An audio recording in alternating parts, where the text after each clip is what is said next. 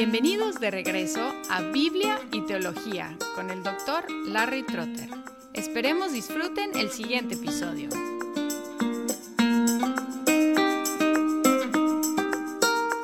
Habiendo hablado de la historia del sínodo de Dort y un poco de los cinco puntos del arminianismo y sus respuestas en los cinco puntos del calvinismo, ahora quiero mencionar algunos puntos de interés especial, algunas observaciones de los cánones de Dort. Tenemos la elección en el primer capítulo, recordando que el orden original es diferente al orden ahora más tradicional el capítulo 1 sobre la elección basa la elección en el decreto eterno de Dios y dice que es inmutable. En el artículo 7 dice, esta elección es un propósito inmutable de Dios por el cual Él, antes de la fundación del mundo, de entre todo el género humano caído por su propia culpa, de su primitivo estado de rectitud en el pecado y en la perdición, predestinó en Cristo para la salvación por pura gracia y según el beneplácito de su voluntad, a cierto número de personas, no siendo mejores o más dignas de las demás, sino hallándose en igual miseria que las otras, y puso a Cristo también desde la eternidad por mediador y cabeza de todos los predestinados, y por fundamento de la salvación. Además, la elección es incondicional, no basada en la fe prevista, en el artículo 9 dice, esta misma elección fue hecha no en virtud de prever la fe y la obediencia a la fe, la santidad o alguna otra buena cualidad o aptitud, como causa o condición previamente requeridas en el hombre que habría de ser elegido, sino para la fe y la obediencia a la fe, para la santidad, etc. Es decir, no por, sino para no como condiciones, sino como resultados de la elección. En el artículo 14 dice que no debemos esconder esta doctrina de los creyentes. Al contrario, dice, así hoy en día y a su debido tiempo se debe exponer en la iglesia de Dios, a la cual le ha sido especialmente otorgada con espíritu de discernimiento y con piadosa reverencia, santamente, sin investigación curiosa de los caminos del Altísimo, para honor del santo nombre de Dios y para consuelo vivificante de su pueblo. Es decir, hay que enseñarla, pero con cuidado y sin especulación.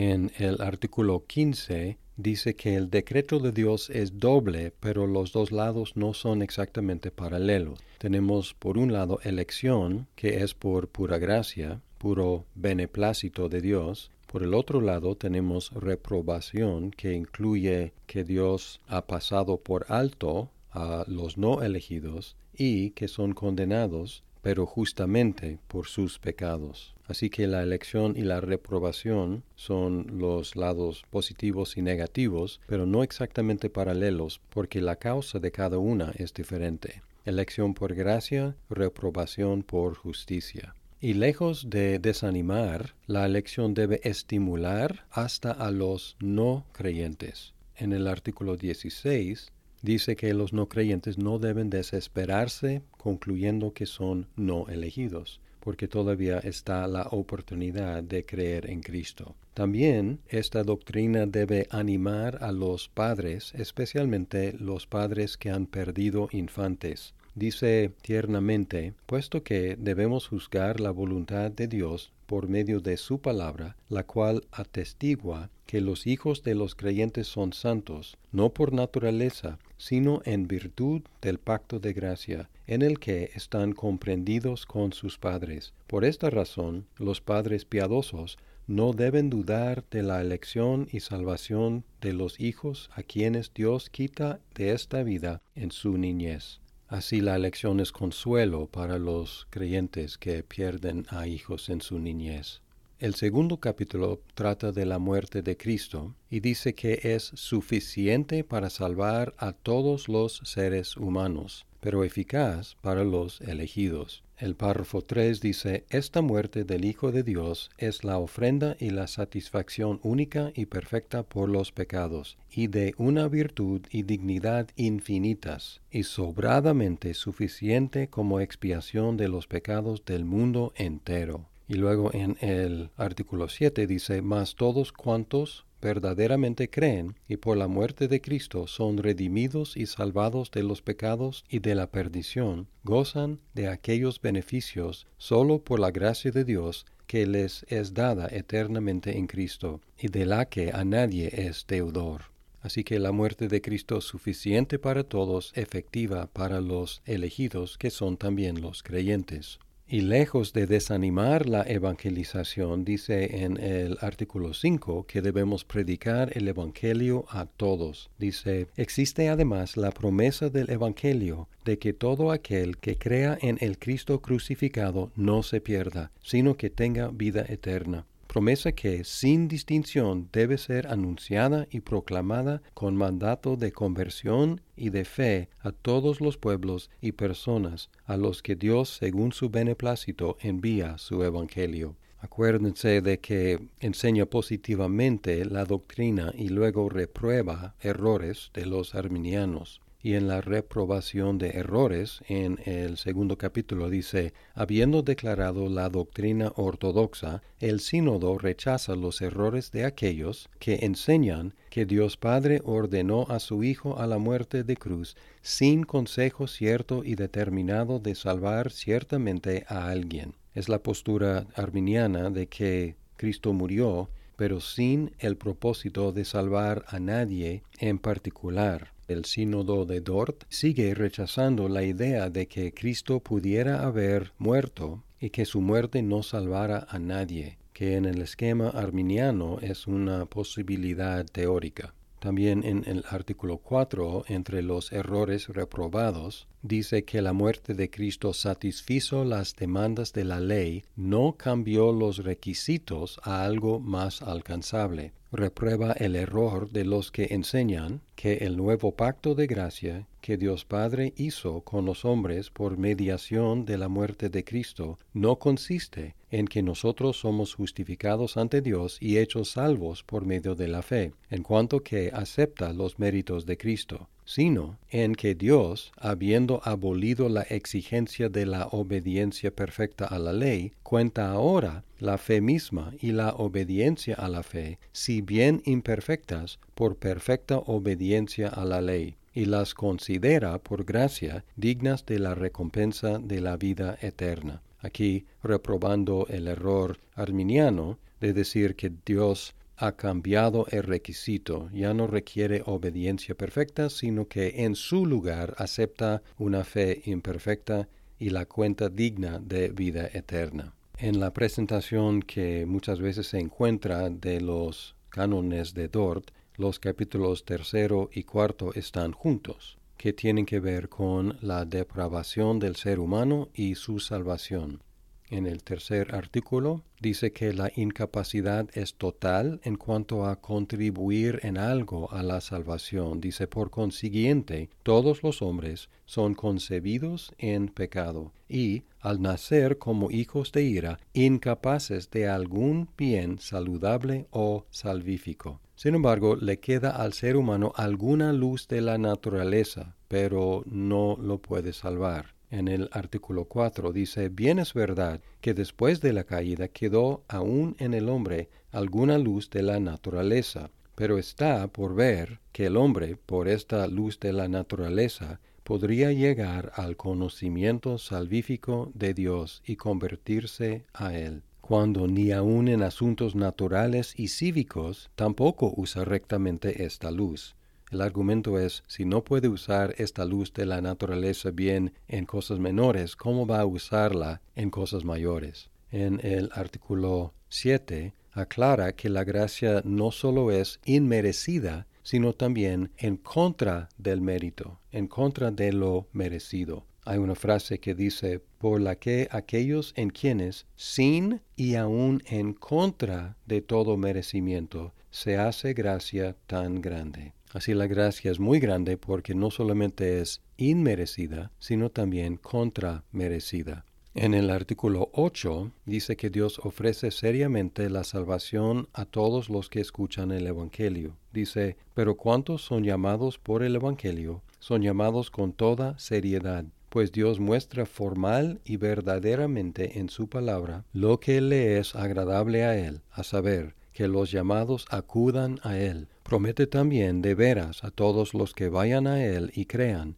la paz del alma y la vida eterna en los artículos 11 al 16 enfatiza que el Espíritu opera eficazmente en la voluntad del ser humano para que crea en Cristo voluntariamente. En el 11 dice, además, cuando Dios lleva a cabo este su beneplácito en los predestinados y obra en ellos la conversión verdadera, lo lleva a cabo de tal manera que no sólo hace que se les predique exteriormente el Evangelio y que se les alumbre poderosamente su inteligencia por el Espíritu Santo, a fin de que lleguen a comprender y distinguir rectamente las cosas que son del Espíritu de Dios, sino que Él penetra también hasta las partes más íntimas del hombre con la acción poderosa de este mismo Espíritu regenerador él abre el corazón que está cerrado, Él quebranta lo que es duro, Él circuncida lo que es incircunciso, Él infunde en la voluntad propiedades nuevas y hace que esa voluntad que estaba muerta reviva, que era mala, que se haga buena, que no quería, ahora quiera realmente, que era rebelde, se haga obediente, él mueve y fortalece de tal manera esa voluntad para que pueda, cual árbol bueno, llevar frutos de buenas obras. En el artículo 14 dice, Así pues, la fe es un don de Dios, no porque sea ofrecida por Dios a la voluntad libre del hombre, sino porque le es efectivamente participada, inspirada e infundida al hombre, Tampoco lo es porque Dios hubiera dado solo el poder de creer y después espérase de la voluntad libre, el consentimiento del hombre o el creer de un modo efectivo, sino porque el que obra en tal circunstancia el querer y el hacer es más, que obra todo en todos, realiza en el hombre ambas cosas, la voluntad de creer y la fe misma. En el 15 dice que debemos recibir como hermanos a los que demuestran tener fe y orar por los que no la tienen. Dice, además, a ejemplo de los apóstoles, se debe juzgar y hablar lo mejor de quienes externamente confiesan su fe y enmiendan su vida, porque lo íntimo del corazón nos es desconocido. Y por lo que respecta a otros que aún no han sido llamados, se debe orar a Dios por ellos, pues Él es quien llama las cosas que no son como si fueran, y en ninguna manera debemos envanecernos ante éstos, como si nosotros nos hubiésemos escogido a nosotros mismos. Y aquí podemos ver otra vez que la predestinación no niega la importancia de los medios de predicar el Evangelio y de orar por los todavía no creyentes en el capítulo 5 sobre la perseverancia de los santos, dice que esta perseverancia es una función de la preservación de Dios. En el artículo 3 dice, pero fiel es Dios que misericordiosamente los confirma en la gracia que una vez les fue dada, y los guarda poderosamente hasta el fin en el 9 también de esta protección de los elegidos para la salvación y de la perseverancia de los verdaderos creyentes en la fe, pueden estar seguros los creyentes mismos, y lo estarán también según la medida de la fe por la que firmemente creen, que son y permanecerán siempre miembros vivos y verdaderos de la Iglesia, y que poseen el perdón de los pecados y la vida eterna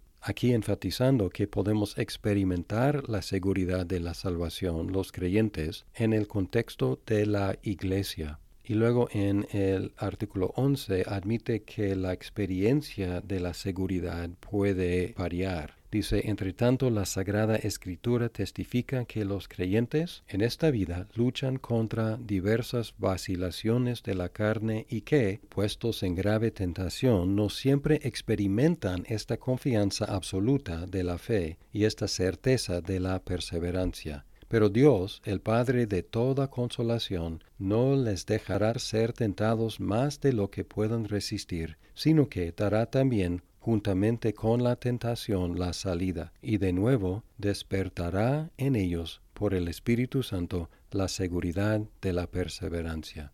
En el artículo 14 dice que los medios de perseverar son básicamente la palabra y los sacramentos como agradó a Dios comenzar en nosotros esta obra suya de la gracia por la predicación del Evangelio, así la guarda, prosigue y consuma él por el oír, leer y reflexionar de aquel, así como por amonestaciones, amenazas, promesas y el uso de los sacramentos. Entre los errores reprobados menciona a los que enseñan que la fe de aquellos que solamente creen por algún tiempo no difiere de la fe justificante y salvífica, sino sólo en la duración. Aquí diciendo que la fe temporal no es fe verdadera y justificante. Una fe justificante salvífica es una fe que persevera hasta el fin. Hemos revisado algunos de los documentos principales de la Reforma Protestante de la primera y la segunda generación, y las iglesias reformadas utilizan una u otra o varias de estas confesiones como sus declaraciones de fe. Por ejemplo, la Iglesia Cristiana Reformada, que surgió de la Iglesia holandesa, requiere que sus ministros suscriban a seis documentos. 1. El credo de los apóstoles. 2. El credo niceno. 3. El credo de Atanasio. 4. La confesión belga. 5. El catecismo de Heidelberg. Y 6. Los cánones de Dort.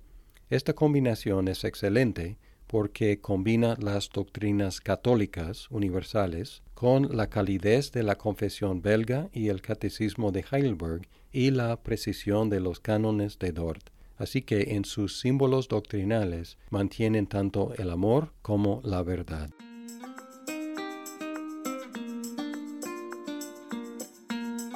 Muchas gracias por escuchar este episodio. Si estás disfrutando Biblia y teología, por favor compártelo con tus amigos. Hasta pronto.